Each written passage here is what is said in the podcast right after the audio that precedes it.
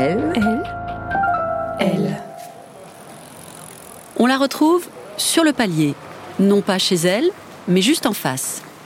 Une pièce à part, une chambre à soi, un lieu où elle peut tout à la fois travailler, lire, écrire, dans ce quartier bouillonnant de la Bastille, peut-être même rêvasser. Virginie Efira a l'habitude de donner ses interviews ici, dans ce bureau tamisé. De l'autre côté du mur, c'est la vie de famille qui vient justement de s'agrandir. Un petit garçon est né au cœur de l'été.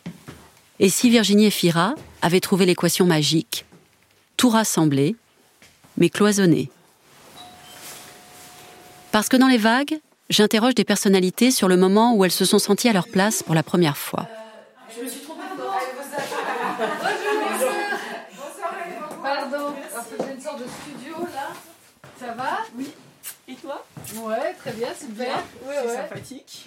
Ce moment où l'on se sente enfin en adéquation avec soi-même. Un sentiment de cohérence qui arrive parfois vite, parfois tard, quelquefois jamais, qui souvent va et vient, comme les vagues. Comédienne césarisée, figure ô combien appréciée et incontournable du cinéma français, Virginie Efira s'est longtemps interdit d'y croire.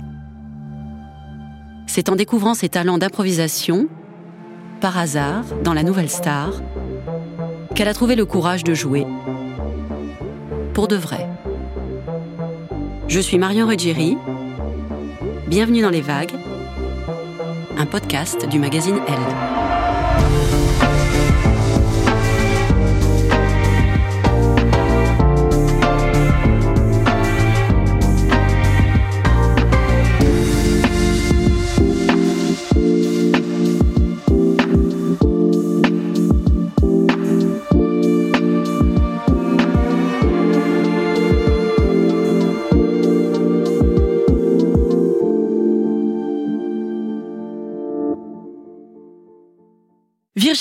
Bonjour. Bonjour.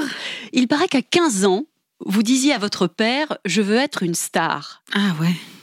Est-ce que c'est vrai? Hmm.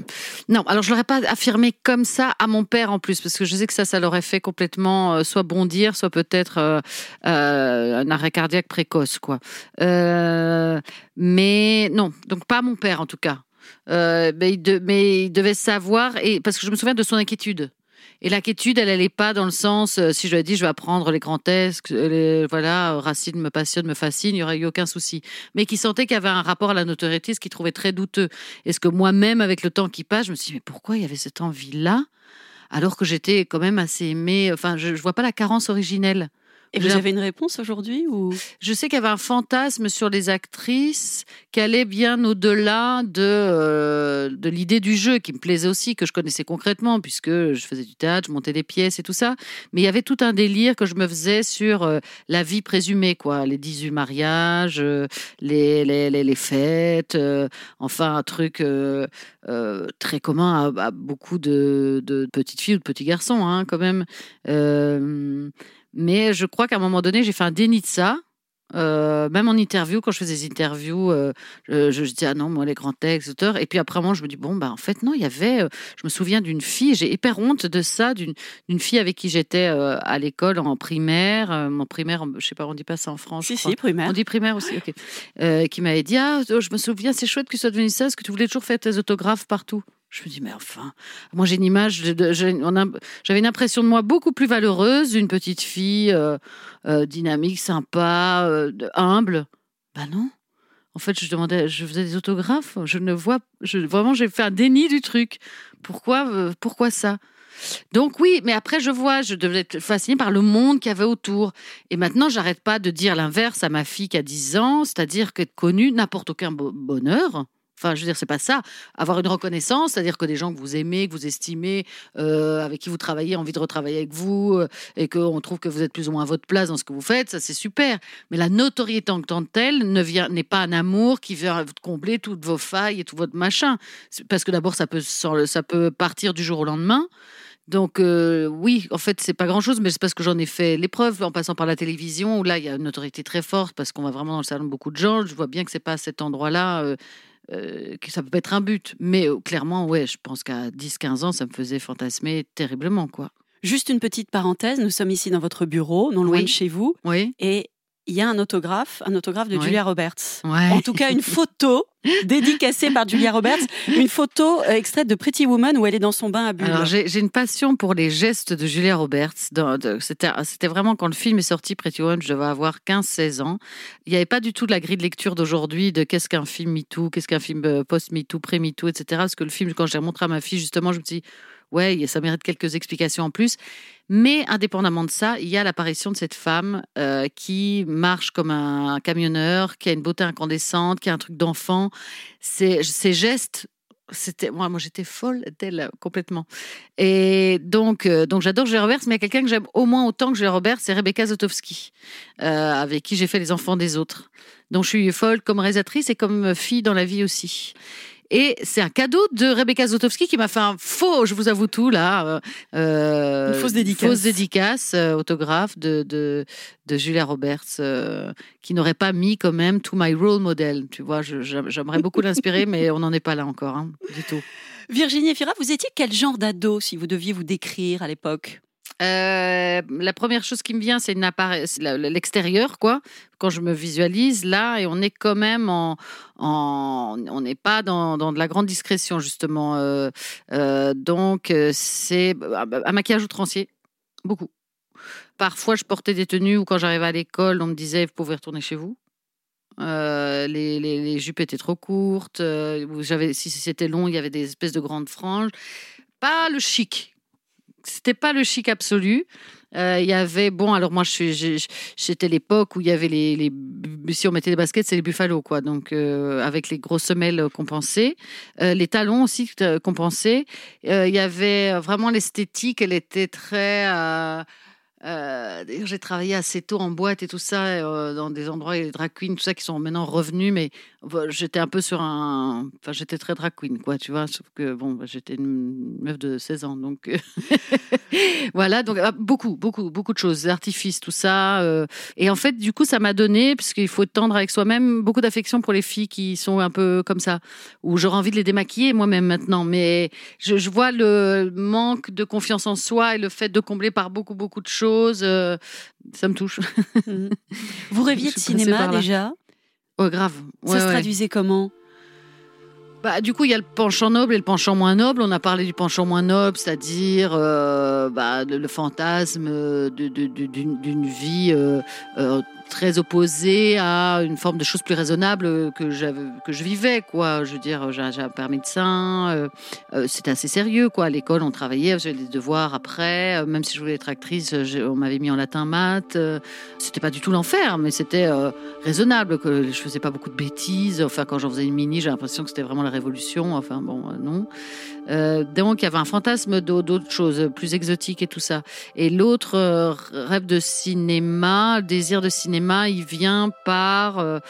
Par une impression en tant que spectatrice que quand j'allais au cinéma, quelque chose se déroulait que, qui pouvait pas se dérouler ailleurs. Je me souviens de mon père qui se foutait de ma gueule parce qu'on pouvait pas critiquer de films. J'avais moi-même un petit cahier où je notais des critiques de films, mais quelque part, je trouvais pratiquement tout bien tellement j'étais en exaltation de, de, de, de- du cinéma. Je me souviens, j'ai vu tous les films américains des années 90. et J'avais une tante plus âgée qui voulait aller voir un film de Zhang Yimou, un film chinois. Je me disais, oh non, j'ai pas tellement envie, ça, c'est quoi ça?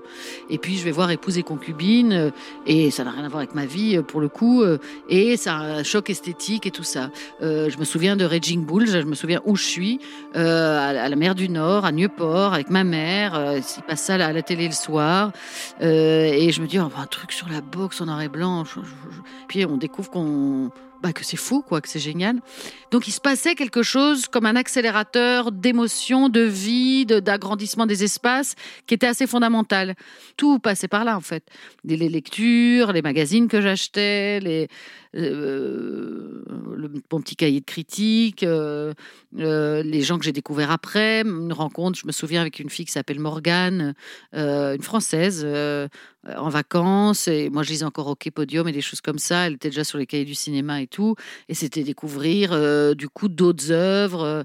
je me souviens quand on allait voir Merci la vie ensemble, de au cinéma, ou qu'elle m'a fait découvrir le locataire de Polanski qui m'a vraiment hanté pendant. Enfin, c'est pas plein de comme ça. Tout... En fait, tout passe par des films. Vous avez tout de suite suivi des cours de théâtre. Est-ce que vous vous souvenez de votre arrivée au conservatoire, par exemple?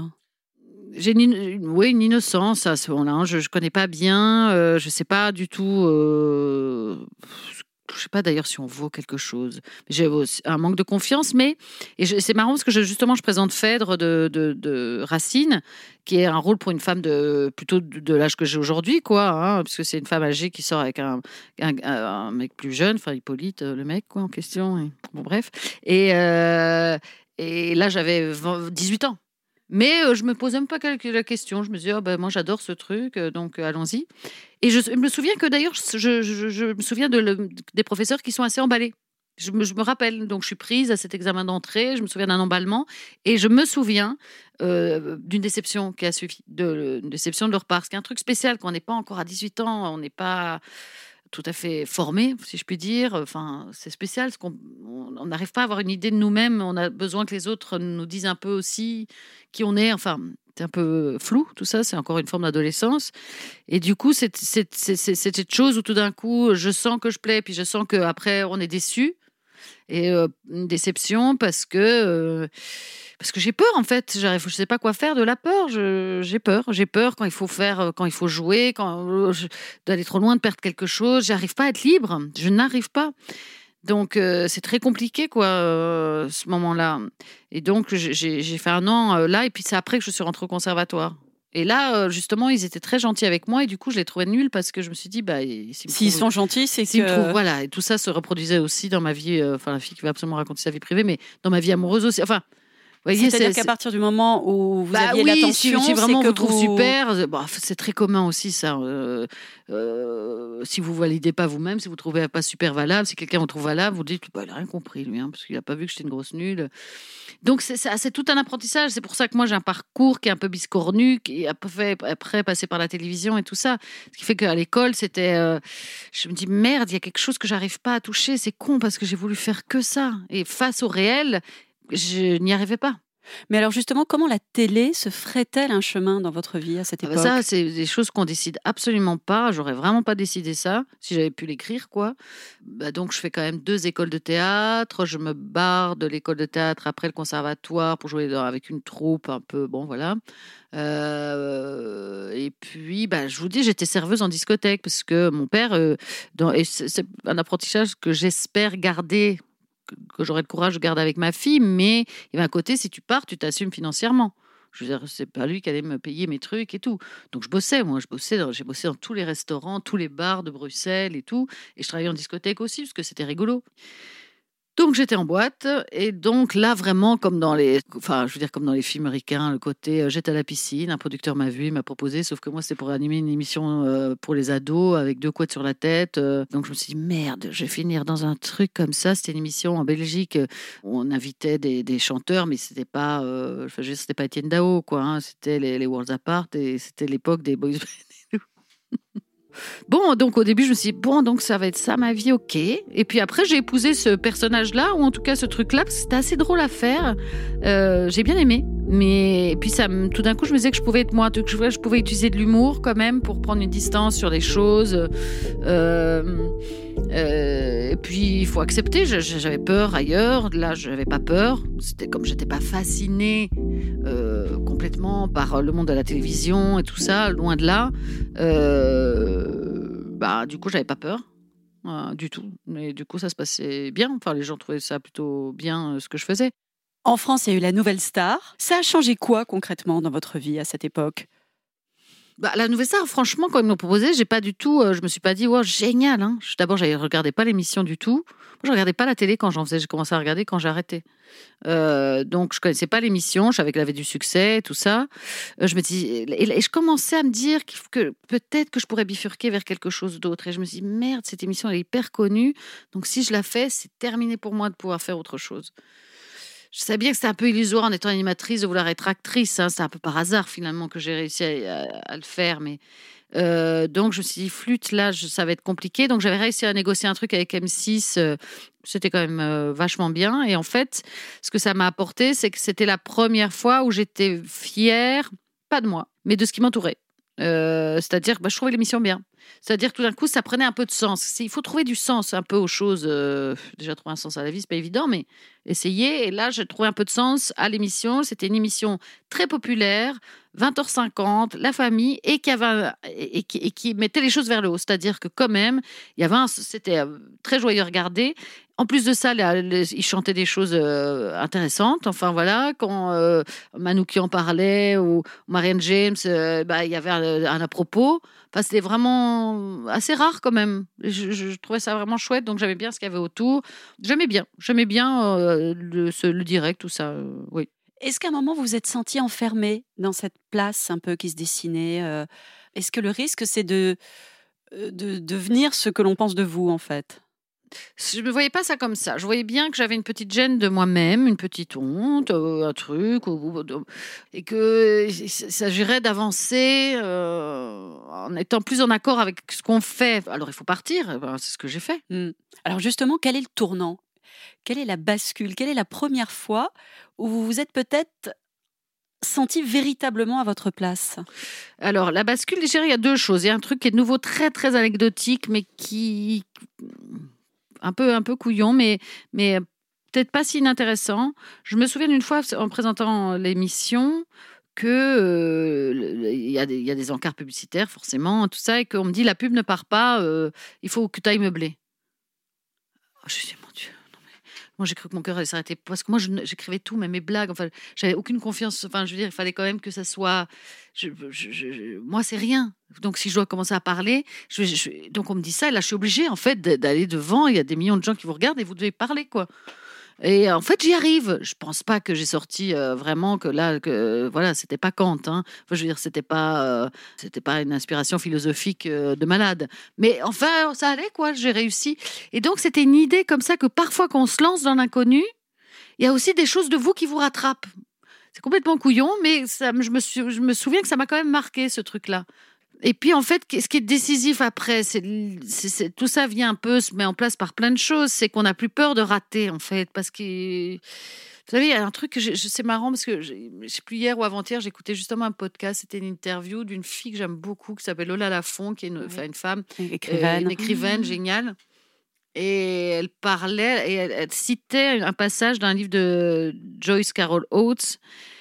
Euh, donc, je vais reciter Lola Lafont qui, cite euh, Joyce Carol Oates et qui disait euh, que quoi qu'on fasse dans la vie, à n'importe quel moment qu'on le fasse, pour quelque raison qu'on le fasse, en face de vous, dans la balance, il y a le néant et la, la mort, quoi. Je, veux dire que c'est ça la lutte, en fait. C'est ce qu'on fait là ou le néant la mort. Et elle, elle précisait, Lola Lafont, que c'était pas dans le travail simplement, c'est aussi dans l'amour, enfin dans tout. En fait, euh, si on se souvient qu'on est mortel, enfin mon Dieu, ça anime quelque chose. Donc qu'est-ce que c'est que rater? Qu'est-ce qu'on s'en fout en fait?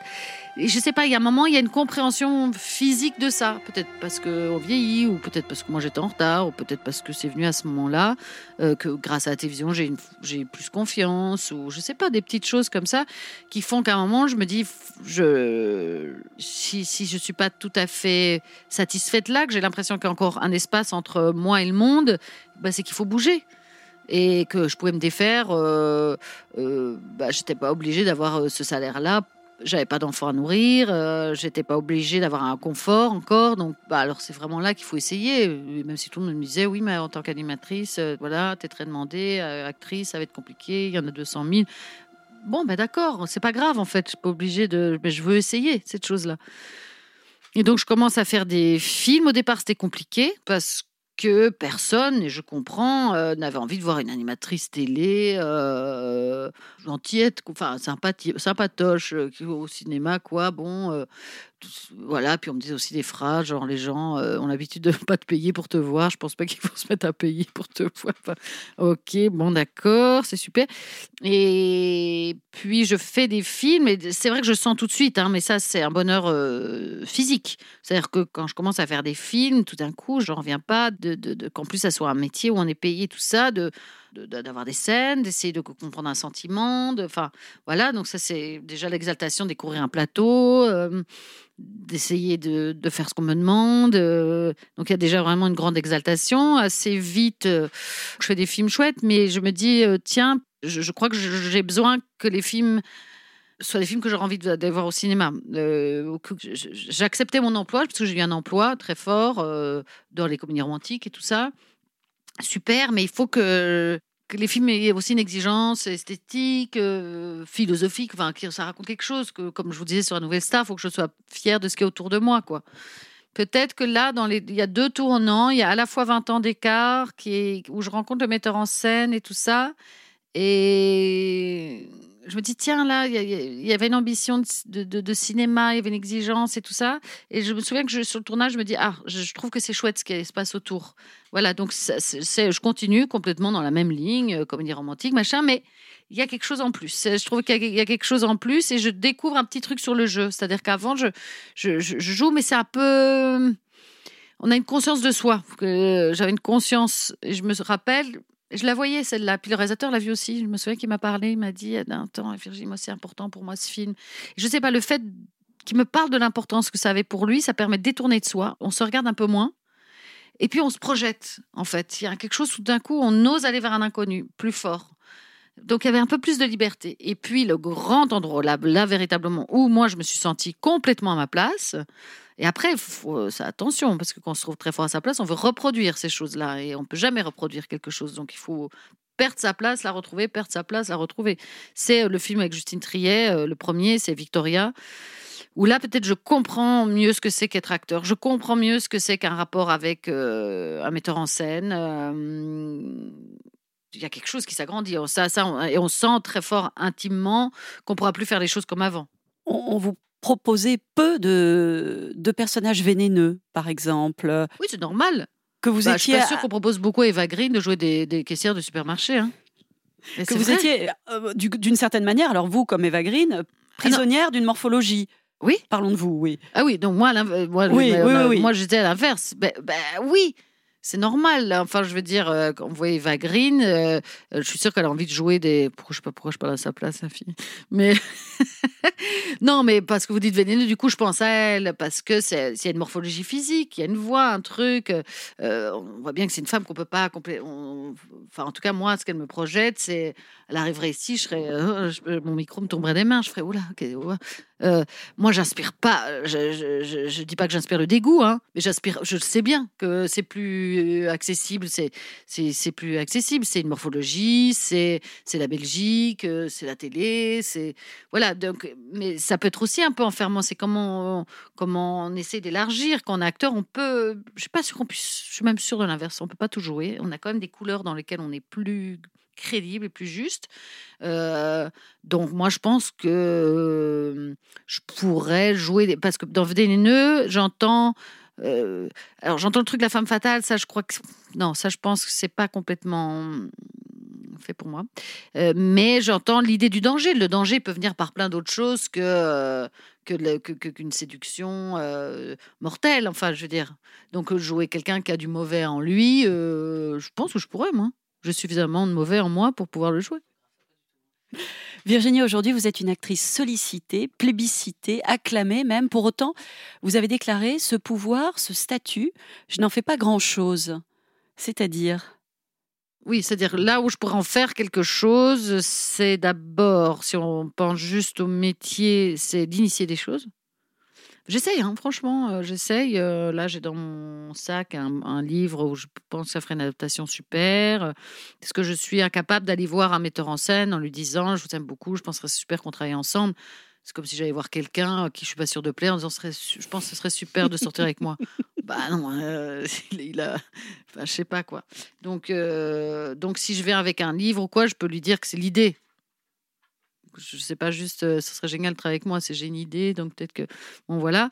Euh, mais donc oui, ce serait ça. C'est ça qui est intéressant si on tout d'un coup on arrive à avoir une, une petite place euh, quelque part, c'est de, l'utiliser pour. Après, je le fais dans les choix. Là, par exemple, le dernier film qui est sorti, Rien à perdre, c'est un premier film.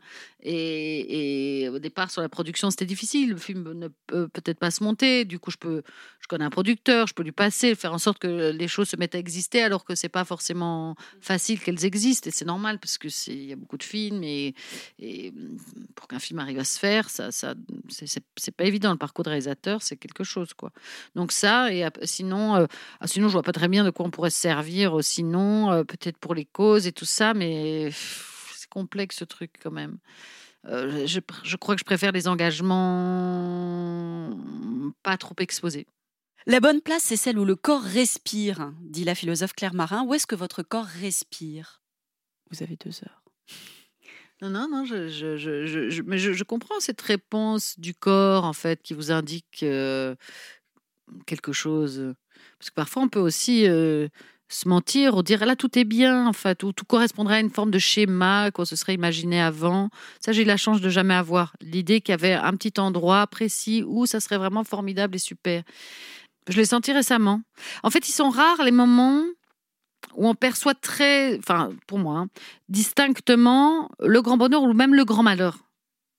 Parfois, il m'est arrivé sur des choses tristes de le raconter, euh, de raconter, je sais pas, par exemple, un parcours sentimental euh, plutôt jeune, euh, quelqu'un euh, à l'époque et tout ça qui me disait ah ma pauvre et tout. Je dis ah, bon, ah oui, tu... Enfin, je sais pas, on voit pas toujours que le truc va pas. Ou moi, j'ai pas été traversée par des grands drames aussi. Il faut quand même préciser ça. Donc, euh, mais j'ai senti récemment une impression très vive de bonheur. Euh, alors, intéressant. Donc, je, vais quand même euh, rentrer dans l'intime. Euh, je, viens d'être maman, là, pour la deuxième fois. Euh, et l'idée comme ça, sur cette seconde grossesse, ça, c'est aussi un truc qui a changé. Qu'éventuellement, je pouvais ne pas l'être bien. Parce que moi, je me suis pris un coup dans la tronche a 10 ans quand j'ai un enfant. C'est-à-dire que avec elle, tout de suite, j'étais euh, amoureuse d'elle. Enfin, j'aimais ma fille. Mais moi, j'étais perdue. Je ne savais plus c'était quoi mon identité. Je ne savais plus euh, euh, qui j'étais. J'ai l'impression que transmettre, ça veut dire que moi, ma vie était finie. Ça m'a mis du temps avant de réintégrer quelque chose et de comprendre où était ma place. Vraiment beaucoup de temps. Et à l'époque, quand même, enfin, l'époque, euh, c'était pas non plus euh, dans les années 20, hein, mais euh, y avait, on parlait moins du fait aussi que qu'on pouvait être paumé, quoi. Que il y avait, y avait vraiment cette espèce de chose dans ce que j'entendais. Ah, ça va être le plus beau jour, le plus beau. Donc, voilà, quand on s'attend à que tout soit vraiment formidable, euh, facile, naturel, tout ça, on est très déconcerté par ces moments de doute, ces moments de solitude, ces moments de parce que on ne vous l'a pas dit. Là, j'étais prévenue, en fait. C'est-à-dire que je savais que quelque chose éventuellement pouvait. Et bah, du coup, j'étais très bien. Par chance, et par, pas que par chance, je suis assez bien accompagnée. Mais euh, le fait de savoir ça fait aussi en sorte qu'il n'y a pas de. Dès qu'il y a une sorte d'obligation à. Genre, c'est le plus beau moment, du coup. euh, Donc, c'est assez génial quand il n'y a pas cette obligation. Je trouve que ça permet plus, éventuellement, de l'être. Ce qui était mon cas là. Donc, je dirais que la dernière fois où j'ai perçu un moment euh, très euh, anodin d'une journée sous ma douche, euh, voilà, je me dis, waouh, je l'ai eu violemment, là, le, le truc harmonieux. Qu'est-ce qui est déplacé selon vous? L'a-t-on jamais été avec vous? Ah Déplacé dans ce sens-là, qu'est-ce qui est déplacé? Si on a déjà été déplacé avec moi? Bah oui, évidemment. Il n'y a pas un parcours Mhm. euh, de femmes et d'hommes d'ailleurs.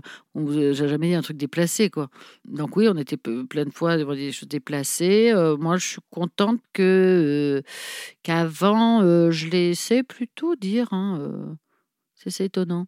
Bon, je je- je- je l'ai déjà raconté ça dans une interview, mais je me souviens qu'à quoi, je devais avoir 15-16 ans, un prof, euh, je disais que je voulais être actrice, ah, Tu veux être pute et tout ça. euh, ou bien mon copain m'avait rendu de l'argent, bah, combien tu la payes, euh, et tout ça. Qui- qui- Il avait beaucoup de petits sketchs comme ça.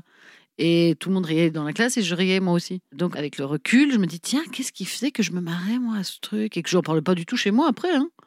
Mais en fait, ce sont des choses qui jouent sur une image de vous-même, quoi. Et puis oh là, on sait très bien que pour un professeur, c'est pas possible ce genre de truc.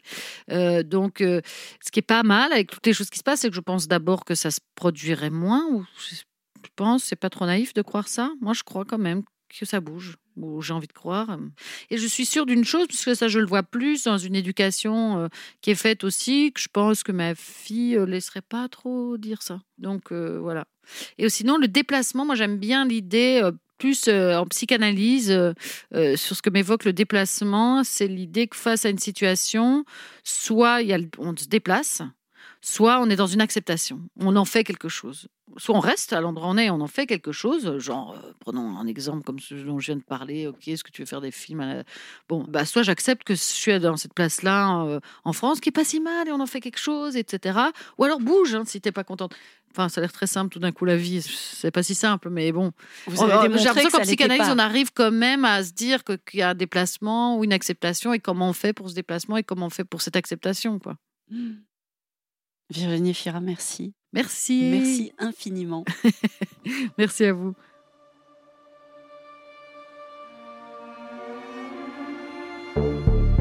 Je suis Marion Ruggieri. Vous venez d'écouter Les Vagues, un podcast du magazine Elle.